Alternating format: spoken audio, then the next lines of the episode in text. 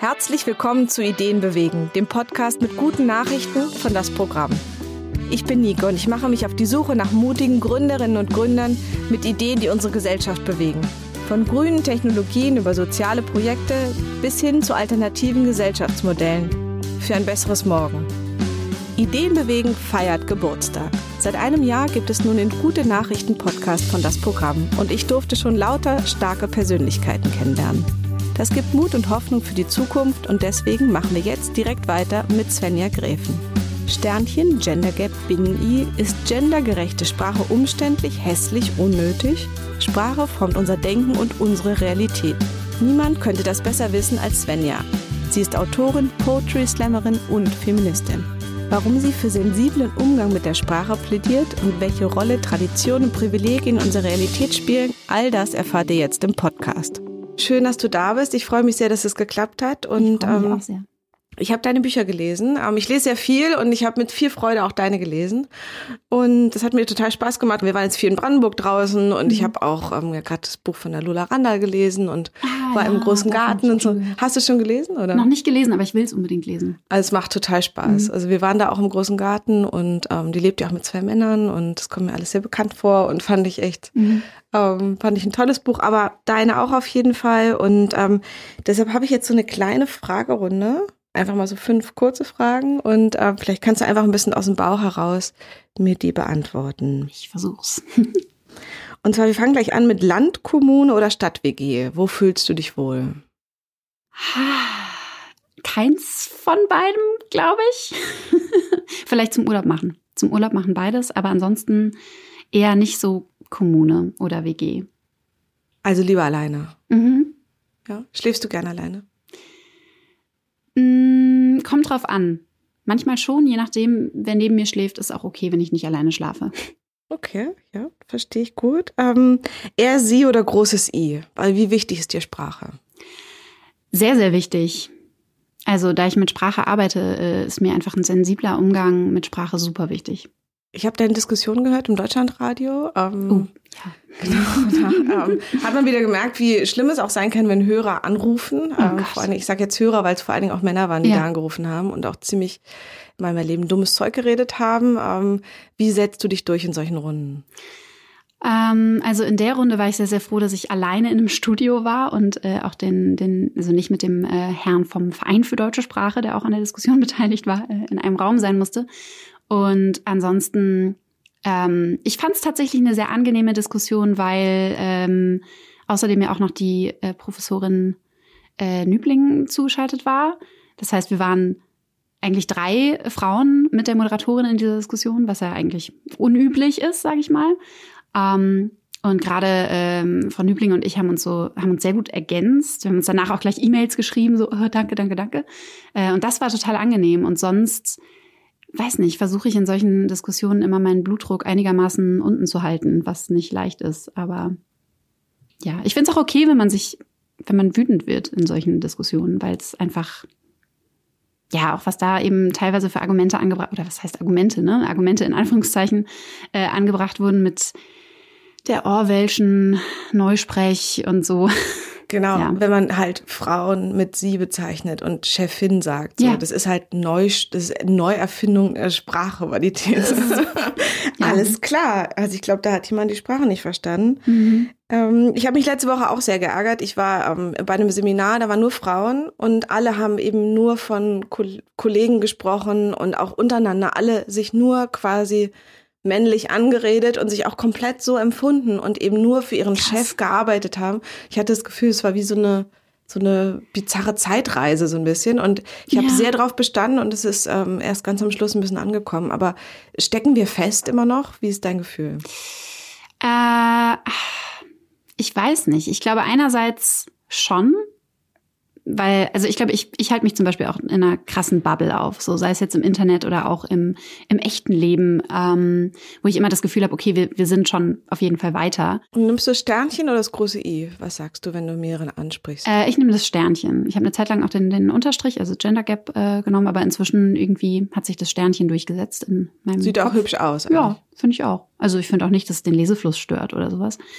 Ähm, ich glaube, dass ein, ein, Stück weit diese Veränderung einfach schon, schon stattgefunden hat auch. Also, dass deswegen jetzt auch die Aufregung so groß ist, ähm, weil es eben einfach schon so oft gemacht wird. Ne? Jetzt nicht unbedingt in, in sämtlichen Medien, aber ja schon irgendwie auch in, in akademischen Texten zum Teil. Ähm, deswegen einerseits ja, es ist wirklich so ein, so ein, so ein Teils-Teils. Ich habe jetzt auch mit einer, mit einer Freundin gesprochen neulich, die arbeitet beim öffentlich-rechtlichen Rundfunk äh, und da genau dasselbe. So, da sprechen sich auch oder da reden auch die, die weiblichen Mitarbeiterinnen in der männlichen Form von sich selbst und hinterfragen das überhaupt gar nicht. Also ich glaube, in gewissen Kreisen ist es schon super selbstverständlich und es schwappt auch so nach außen und deswegen haben Leute auch Angst davor. Und in anderen Kreisen ist es halt tatsächlich noch gar nicht angekommen oder wird noch gar nicht darüber nachgedacht. Du denkst ja sehr viel nach. Du schreibst auch Bücher. Was ist dir lieber? Poetry Slam oder alleine ein Buch schreiben? ähm, naja, alleine schreiben mache ich ja in beiden Fällen erstmal. Äh, tatsächlich trete ich gar nicht mehr so oft bei Poetry Slams auf, beziehungsweise bei, bei regulären Poetry Slams gar nicht mehr. Wenn dann eher so, ja, irgendwelche Veranstaltungen, die sich dann so zur Auflockerung eine Poetry Slammerin dazu einladen. Ähm, eigentlich, also ich schreibe sehr viel lieber Prosa, also auch längere Prosa. Ich schreibe auch gerne Erzählungen, äh, die auch zu lang sind oder nicht geeignet, um sie eben bei, bei Slams vorzutragen. Deswegen hat sich, glaube ich, mein Schreiben einfach vom Slam so ein bisschen wegentwickelt. Schreibst du Gedichte Zeit. oder liest du Gedichte? Mm, ich habe eine Zeit lang eher lyrische Sachen gelesen bei Slams oder performt, äh, also eher Spoken Word. Ähm, aber ich überlege gerade manchmal überkommt es mich so und ich denke mir, okay, jetzt schreibe ich Lyrik und das hält dann aber auch nur ein paar Minuten an und dann merke ich, hm, das ist vielleicht nicht ganz mein Genre. Dann wird es ein Haiku und dann geht schon weiter, oder? Ja, oder es wird gar nichts. Und ähm, Zweierbeziehung oder Beziehung zu vielen? Womit fühlst du dich wohl? Mm, na, ich weiß nicht, kommt drauf an, wie man Beziehungen definiert erstmal, weil ich äh, nicht so ein großer Fan davon bin, nur Liebesbeziehungen oder nur Paarbeziehungen eben als, als Beziehung zu betrachten. So, ich habe Beziehungen zu vielen Leuten, auch zu FreundInnen, die, äh, ja, mit denen ich jetzt nicht in einer romantischen Beziehung bin, sozusagen. Ähm, und ich finde, es lässt sich auf jeden Fall über vieles reden. Reden ist der Schlüssel. Kommunikation. Und dann sind der Freundschaft manchmal auch wie Liebesbeziehungen. Also ich finde, außer dass es ein ja. körperlicher Teil ist, ist es trotzdem auch, man lernt sich kennen, man verliebt sich quasi, weil man die andere Person toll und inspirierend findet. Und Total. dann kommt man sich ja auch sehr nah. Also ja. auch für, für sehr, sehr lange. Auch körperlich, ehrlich gesagt. Also auch, weiß nicht, so in meinem Freundinnenkreis ist es irgendwie ziemlich äh, verbreitet, dass, dass man auch irgendwie sich ständig umarmt und irgendwie anfasst und kuschelt und so, ohne dass es jetzt irgendwie einen sexuellen Kontext oder sowas hat. Ja, und es kann einem ähm. so gut tun. Ich habe ein schönes Bild, wie wir im Festival, auf dem Festival waren in einem Zweierzelt mit acht und dann hingen alle Füße raus. Mhm. So irgendwie ist so ein ganz schönes Bild dafür, wie nah man sich ja. auch als Freunde kommen kann. Ähm, das sind schöne Seiten. Ähm, was kommt dir denn so für Negatives so im Alltag entgegen? Was für Hasserfahrungen machst du? Was für Feindbilder werden auf dich projiziert? Mm. Na, gerade im Bezug auf so mein aktivistisches Engagement, sage ich mal. Ähm, das, also ich habe eine Zeit lang sehr, sehr oft Diskussionen im Internet geführt mit irgendwelchen Fremden, aber auch mit Leuten, die ich äh, kenne oder, oder kannte, ähm, mit Freundinnen auch oder mit ehemaligen Freundinnen, sage ich mal. Ähm, und da ist mir sehr, sehr viel Hass entgegengeschlagen, was, glaube ich, völlig normal ist, wenn man sich in irgendeiner Form feministisch ähm, positioniert öffentlich. Ähm, ich weiß nicht, mit wie vielen Leuten ich zum Beispiel über Sprache schon diskutiert habe und äh, wie oft sich Leute da wirklich ähm, ja so drüber aufgeregt haben, dass sie dann all diesen Hass auf mich projiziert haben und mich wirklich auch beleidigt haben. Ähm, ich hatte einen krassen Shitstorm, äh, das war letztes Jahr, äh, da war ich bei einer Kampagne dabei, die sich gegen die Kampagne der identitären Bewegung gerichtet hat, äh, 120 Dezibel. Ähm, also von wegen, uh, sexualisierte Gewalt ist ein importiertes Problem und so ein Bullshit. Machen nur Syrer. Ja, ja, genau. Gab es vorher noch nie genau. in Deutschland. In Deutschland, also um Himmels Willen, nein. Es, ja. Ähm, da haben wir eine, eine Gegenkampagne eben gestartet und ich habe ein kurzes Video aufgenommen und das hochgeladen auf meiner Facebook-Seite und das ist dann tatsächlich, das habe ich später dann auch erfahren, dass es in ähm, ja, diesen, diesen Nazi-Troll-Gruppen, die es bei Facebook einfach gibt, zuhauf, äh, geteilt wurde. Und äh, da habe ich dann innerhalb von ein paar Stunden irgendwie 5000 Kommentare oder sowas bekommen. Wo ich auch in vielen Fällen Anzeige erstattet habe tatsächlich, weil es so krass war. Also nicht nur beleidigend, sondern auch Volksverhetzung und was weiß ich nicht alles. Ähm, das war eigentlich so das Krasseste, was mich. Hat dich das getroffen? Hat dir das Angst gemacht? Mm, ich überlege gerade. Also ich kannte vorher auch schon irgendwie so Hasskommentare oder Hassmentions bei Twitter oder so. Äh, in der Masse hat es mich dann doch noch mal einfach erschüttert oder ich, also es war einfach krass zu sehen, dass das möglich ist, so dass sie so schnell mobilisieren können und sich dann so auf einen Post und auf eine Person irgendwie einschießen können. Ähm, und ich hatte dann tatsächlich ein bisschen Angst, ähm, beziehungsweise ich, ich habe irgendwann dann auch E-Mails bekommen. Ich musste meine Webseite offline nehmen. Ich habe dann Instagram und Twitter auf privat gestellt und so, um einfach zu schauen, okay, jetzt nicht noch andere Konten irgendwie äh, offen lassen für irgendwelche Trolle. Ähm, und das fand ich dann schon ein bisschen krass, wie sehr mich das an, wie sehr mich das beeinflusst hat. So man, man hätte mich halt auch in dem Moment im Internet nicht irgendwie kontaktieren können, was andererseits sehr wichtig ist für meine Arbeit, ähm, dass Leute mich irgendwie anfragen für Zusammenarbeiten und Dinge. Und für deine Existenz, also ja. du lebst ja auch ganz normal journalistisch und auch von von deinen Auftritten, also du musst ja also auch von irgendwas leben. Genau. Also ich meine, es war jetzt ne auch ein begrenztes Zeitfenster, in dem ich mich da quasi so abgeschottet habe, aber das war schon krass. Und dann dachte ich auch, äh, gerade weil es die IB war, die ja in Halle, also ich wohne in Leipzig und in Halle haben die so ihr Zentrum. Und ich dachte so, Gott, nicht, dass da jetzt irgendwie was ne, nicht, dass ich nicht mehr durch Halle laufen kann. So, nicht, dass ich sonderlich häufig durch Halle laufe, aber irgendwie war es dann schon so ein bisschen, ja, so ein Gefühl von, okay, es ist nicht nur im Internet. So ist ja Quatsch. Diese Leute gibt's halt irgendwo auch vom Computer als echte Personen und die gehen auch raus und wer weiß, was sie dann machen. Und ich meine, ich bin da noch unfassbar privilegiert, weil ich äh, weiß bin, äh, eine weiße Cis-Frau äh, und ich glaube, andere Menschen, die sich da gegenstellen oder nicht mal das, die einfach nur existieren, ne, haben halt sowieso schon mal schlechtere Karten. Und wenn du sagst, ähm, du hast dich, hast auch ein bisschen Angst gehabt, aber was machst du mit deiner Wut? Wie äußerst du deine Wut? Hättest du manchmal Lust, jemanden zu schlagen oder hast du, also wie, wie gehst du mit deiner Wut um? Mm, ja, ich habe vers tatsächlich versucht, in der letzten Zeit irgendwie so ein bisschen mir neue Strategien zu überlegen. Zum Beispiel diskutiere ich nicht mehr bei Facebook. Und auch nicht mehr so viel bei Instagram. Also nur noch, wenn ich merke, okay, das ist irgendwie ein konstruktives Gespräch ähm, oder kann zu was Konstruktivem werden. Aber wenn es gleich losgeht mit Beleidigungen und sowas, dann steige ich einfach aus und, und blockiere das, weil ich da auch meine Energie einfach nicht für hergeben will. So, die stecke ich dann lieber in die guten Dinge. Ähm, ich weiß nicht, was mache ich sonst noch so? Hast du manchmal das Gefühl, ähm, ich finde so Bilder von den Suffragetten, wie sie auch dann mit Steinen ähm, Sachen eingeschmissen haben und ja wirklich auch ein Stück weit auch gewalttätig in ganz mhm. kleinem Maße ja auch auf, auf wichtige Veränderungen hingewiesen haben. Ist Gewalt manchmal ein Mittel? Kannst du dir das vorstellen? Das ist jetzt sehr dünnes Eis wahrscheinlich, ne? Aber äh, ich kann ich kann es durchaus nachvollziehen. Also ich finde ich finde auch, dass Wut äh, viel mehr Akzeptanz entgegengebracht werden muss. Also so, gerade Wut Frauen ja gegenüber ist total. Ist, also ich, das muss man erst lernen, überhaupt, mhm. dass man wütend sein darf und wie man das äußern kann, ohne dass es irgendwie total unangebracht rüberkommt, obwohl Männer ununterbrochen wütend sind. Ja. Ähm, ja, also ich, ich finde, es ist total gefährlich, Wut immer, immer nur runterzuschlucken und so zu, so zu tun, als wäre sie nicht da. Also ich finde es schon wichtig, die einfach rauszulassen, weil sie sich sonst auch ähm, ja tatsächlich irgendwo im Körper festsetzt und weiß nicht was tun kann. Ähm, deswegen weiß nicht, was immer da, also ich glaube, da gehen auch alle Menschen irgendwie anders mit um und was immer da eben hilft. So manchen hilft vielleicht tatsächlich Sport oder sowas. Ähm, ich habe auch schon öfter überlegt, ob ich nicht vielleicht äh, Kickboxen sollte oder sowas. ähm, aber die Antifa macht hier um die Ecke immer so Frauen-Kickboxen. Ja, mega gut.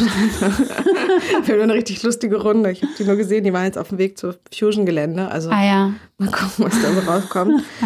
ähm, ähm, sag nochmal, warum ist Feminismus so ein Feindbild? Also ich meine, wir haben mehr Frauen in Deutschland als Männer. Ähm, jeder hat eine Mutter, jeder hat Schwestern. Ähm, was ist da los? Warum gibt es so ein so ein Ärger noch, dass man nicht versteht, dass Frauen und Männer gleiche Rechte haben wollen oder einfach auch Menschen, egal mit welchen Unterschieden oder egal wo sie herkommen, dass sie halt gleichwertig sind. Was ist daran so schwer zu verstehen? Hm, ich glaube einfach Machtaufgabe. Also über Privilegien zu sprechen, ist, glaube ich, immer dann einfach, wenn man sie nicht hat oder einfacher äh, oder irgendwie sowas einzufordern. Ähm, und wenn man dann auf der Seite ist, wo die Macht liegt und wo die Privilegien liegen, hat es halt immer auch was mit einer Aufgabe zu tun. Also eine Aufgabe von, von oder Abgabe von Macht. Und ich glaube, das ist einfach was, was ja Leuten Angst macht. Und das, was ich eben schon so ein bisschen angeschnitten habe, was, äh, was Sprache angeht, gilt, glaube ich, generell für den Feminismus oder für die feministischen Strömungen, die in den letzten Jahren auch sehr viel stärker geworden sind, nochmal, beziehungsweise auch viel mehr im Mainstream sich verankert haben. Ähm, ich glaube, es ist einfach schon unglaublich viel passiert oder es befindet sich gerade unglaublich viel im Umbruch, so dass es eben auch bei Leuten ankommt, die nichts von ihrer Macht abgeben wollen. So. Und äh, die merken eben, dass es gerade auch in der jüngeren Generation äh, sehr viel verbreiteter, also sehr viel selbstverständlicher ist, sich damit auseinanderzusetzen oder sensibilisiert zu sein. Das, ja, was ich immer nicht verstehe, ist, ähm, dass äh, quasi die einen sind privilegiert, wollen ihre Macht nicht abgeben, die anderen wollen die gerne. Das ist natürlich ein Prozess. Aber warum helfen sich Frauen nicht mehr? Ich kann es nicht, ich verstehe die Struktur nicht ganz, warum Frauen Frauen mit unterdrücken. Also warum sind die ja. beteiligt an, an gesellschaftlichen Normen? Warum reden sie schlecht über andere Mütter? Warum ähm, redet man schlecht über eine Frau, die zu viel arbeitet, die irgendwie komisch aussieht, ähm, die irgendwie am besten äh, bis hin zur Beschneidung, was tun Frauen Frauen an und stützen auch so ein System? Ich ich, ich verstehe den, den Mechanismus von denen, die Macht haben, dass sie die behalten wollen. Das mhm. verstehe ich, ist irgendwie menschimmanent wahrscheinlich. Aber warum, ähm, warum ist es so ewig schon, wird es weiter tradiert überall auf der Welt, dass, äh, dass die einen unten und die anderen oben sind? Weil jeder hat eine Mutter, da geht schon ja. los. So, und dann, dann hast du einen Sohn und der haut nachher seine Frau. Was ist denn da los? Warum haut da nicht die Mutter den Sohn? Also so, ich, ich kann es nicht, ich verstehe den Grund nicht. Also ich glaube, erstmal ist es, also wachsen natürlich auch alle Frauen oder werden alle Frauen sozialisiert in der Gesellschaft, in der wir drinstecken, ne? die nun mal durchzogen ist von Sexismen ähm, und Rollenbildern. Und es ist, glaube ich, einfach nicht so leicht, sich davon zu lösen. Je nachdem auch, was man für oder wie, wann man überhaupt Zugänge findet, vielleicht zu feministischen Themen oder wann vielleicht auch nicht. Ähm, aber es ist nicht logisch. Es ist nicht logisch, sein eigenes Kind zu beschneiden wenn man das selber erlebt hat. Es ist nicht logisch, also auf so gar keinen Fall, aber es ist, ja, also ist ja irgendwie oder, so ein oder wenn ich selber abhängig von dem Mann war und der hat mich dann verlassen und dann wird meine Tochter auch Hausfrau und hat kein eigenes Geld, so wie das ist doch nicht, das ist doch nicht logisch, solche Traditionen weiterzugeben. Nee, logisch ist es auf gar keinen Fall, aber ich glaube, man steckt einfach so tief da drin, die sind so sehr eingebrannt, äh, diese Traditionen und Rollenbilder in Köpfe, dass es einfach unglaublich schwierig ist, da erstmal ja, sich raus zu befreien. Und auf der anderen Seite finde ich, ist es auch oftmals so ein Coping-Mechanismus, um einfach damit zurechtzukommen. Also gerade auch was so Hass unter Frauen oder so dieses Konkurrenzgehabe unter Frauen ähm, angeht, glaube ich, ist es einfach super oft so eine Überlebensstrategie. Also ich kenne das auch noch von mir, äh, als ich irgendwie, keine Ahnung wie alt, als ich Teenager war, äh, dachte ich auch immer noch, äh, ich bin nicht wie die anderen Mädchen. So, ich bin irgendwie das coole Mädchen und mir können auch die Jungs rumhängen und Spaß haben und irgendwie, äh, weiß nicht, es ist nicht meine oberste Priorität, dass ich irgendwie schöne Fingernägel habe und sowas. Und habe halt Was wirklich so andere, andere Mädchen irgendwie dafür geschämt, dass sie sich mit, weiß nicht, ihren Fingernägeln beschäftigt haben und so. Einfach weil ich dachte, so kann ich irgendwie mithalten mit den Jungs und irgendwie mit, mit den coolen Jungs rumhängen, was ja, also es wäre wahrscheinlich viel, viel cooler gewesen, irgendwie Banden zu bilden mit anderen Mädchen. Aber ja, also ich bin in, in so Dorfstrukturen groß geworden, wo Feminismus überhaupt gar kein Thema war.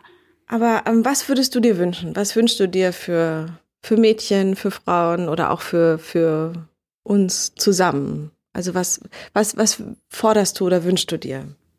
Zum Beispiel, dass das aufhört. also, dass, dass nicht mehr so eine Konkurrenz herrscht, dass Mädchen und Frauen erkennen, dass andere Mädchen und andere Frauen keine Konkurrenz sind, sondern äh, Mitstreiterinnen und dass wir uns auch gegenseitig brauchen, dass wir nicht nur uns gegenseitig brauchen, wir brauchen natürlich auch irgendwie die Männer und auch alle anderen Geschlechter so im Kampf für tatsächliche Gleichberechtigung.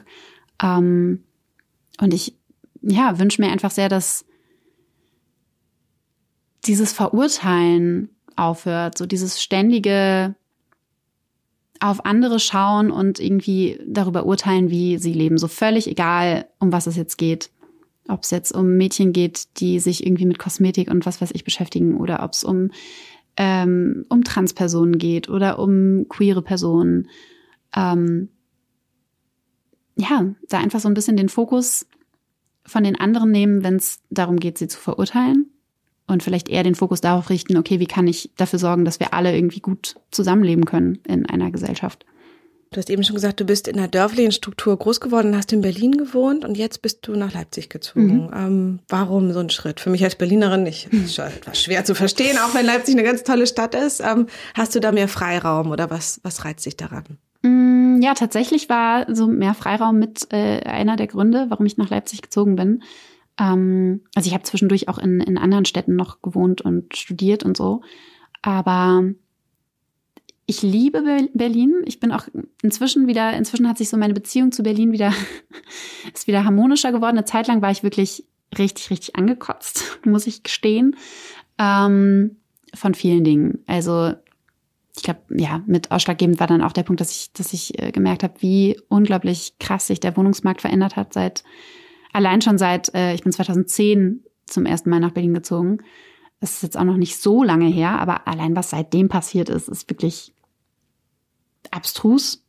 Und äh, in Leipzig war ich dann mal zu Besuch und habe irgendwie festgestellt, da hängen so Schilder an Häusern. Rufen Sie uns an, wir vermieten Wohnungen. Ich dachte, okay, krass. Das sind bestimmt diese Fake-Schilder wie in ja, Berlin, ja, die gibt's genau. ja auch manchmal, aber dahinter ist halt nur eine Maklergesellschaft. Ja, und äh, dann habe ich aber tatsächlich irgendwie innerhalb von kürzester Zeit mir eine Wohnung anschauen können, alleine. Alleine. Nur ich und der Vermieter. So, das war schon, ich war super geflasht. Ähm, und natürlich ist, also in Leipzig äh, ist es auch nicht mehr äh, wie noch vor zehn Jahren oder zwanzig. Aber es war eben, als ich jetzt vor anderthalb Jahren ungefähr hingezogen bin, noch möglich, in eine Wohnung zu ziehen, die ja so ist, wie ich sie mir gewünscht habe. Und tatsächlich habe ich mir dann auch irgendwann eingestanden, dass mir Berlin auf Dauer ein bisschen zu groß ist. Also und ein bisschen zu laut. Ich konnte nicht so gut schreiben hier. Ich hatte irgendwie nicht so einen guten Fokus. Das ist jetzt tatsächlich besser in Leipzig. Ach schön, müssen wir dich mal besuchen. Also klingt, klingt auf jeden Fall nach einem guten Ort, den du gefunden hast. Ich bin gespannt, wie es wird. Also es wird ja auch gewählt in Sachsen. Ne, das darf man natürlich bei all dem nicht vergessen. So Leipzig ist halt trotz allem Sachsen, auch wenn es irgendwie so eine Insel ist innerhalb von Sachsen, habe ich oft das Gefühl. Aber ja, also was, was da die Politik angeht, mache ich mir schon auch so meine Gedanken, wie lange das da noch irgendwie aushaltbar ist. Und auch dann, so kann man ja eigentlich nicht weggehen, weil es genug Leute gibt, die eben nicht weggehen können. Ja, mal sehen. Sven, hast du noch einen, ähm, einen schönen Satz für den Abschluss, eine gute Nachricht? Also nach dem, was vielleicht auch alles im Magen ist, zwischen Mietmarkt und Hass gegen Leute, die anders sind oder Feministinnen. Ähm, was findest du ist gut und geht in die richtige Richtung? Ich finde tatsächlich gut, dass äh, jüngere Menschen, so ich weiß gar nicht, wie man diese Generationen betitelt inzwischen, äh, aber Menschen, die jünger sind als ich, die, sag ich mal, äh, Teenager sind jetzt oder Anfang 20, dass die einfach so unglaublich krass äh, sensibilisiert sind schon für feministische Themen und für, für Gleichberechtigungsthemen. Ähm, mit durchs Internet wahrscheinlich auch. Ähm, aber ich bin immer wieder unglaublich beeindruckt, wenn ich mit jüngeren Menschen spreche oder mich austausche und merke, wow, okay, die haben einfach, die haben so ein krasses Bewusstsein über all diese Themen. Das war bei mir einfach damals noch nicht da. Und ich, also ich glaube, es kommt mit durchs so oft verteufelte Internet. Ähm, nicht nur, aber auch. Und das finde ich super, super krass. Also ich meine, man merkt ja auch an, an Bewegungen wie Fridays for Future und so, es sind sehr, sehr oft junge Mädchen, junge Frauen, die da irgendwie was zu sagen haben und das auch tun. Und das finde ich sehr, sehr großartig und das macht sehr viel Mut. Ganz schön. Vielen Dank für dieses ähm, schöne Interview heute an einem sonnigen Tag. Und jetzt gehen wir gleich noch mal ein bisschen raus in den Buchladen und schauen uns ein bisschen um zusammen. Schön. Vielen Dank. Das war's wieder mit einer Episode Ideen bewegen von das Programm der Content-Manufaktur im Herzen von Kreuzberg. Wir freuen uns, wenn ihr uns unterstützt, indem ihr unseren Podcast abonniert und am besten mit fünf Sternen bewertet.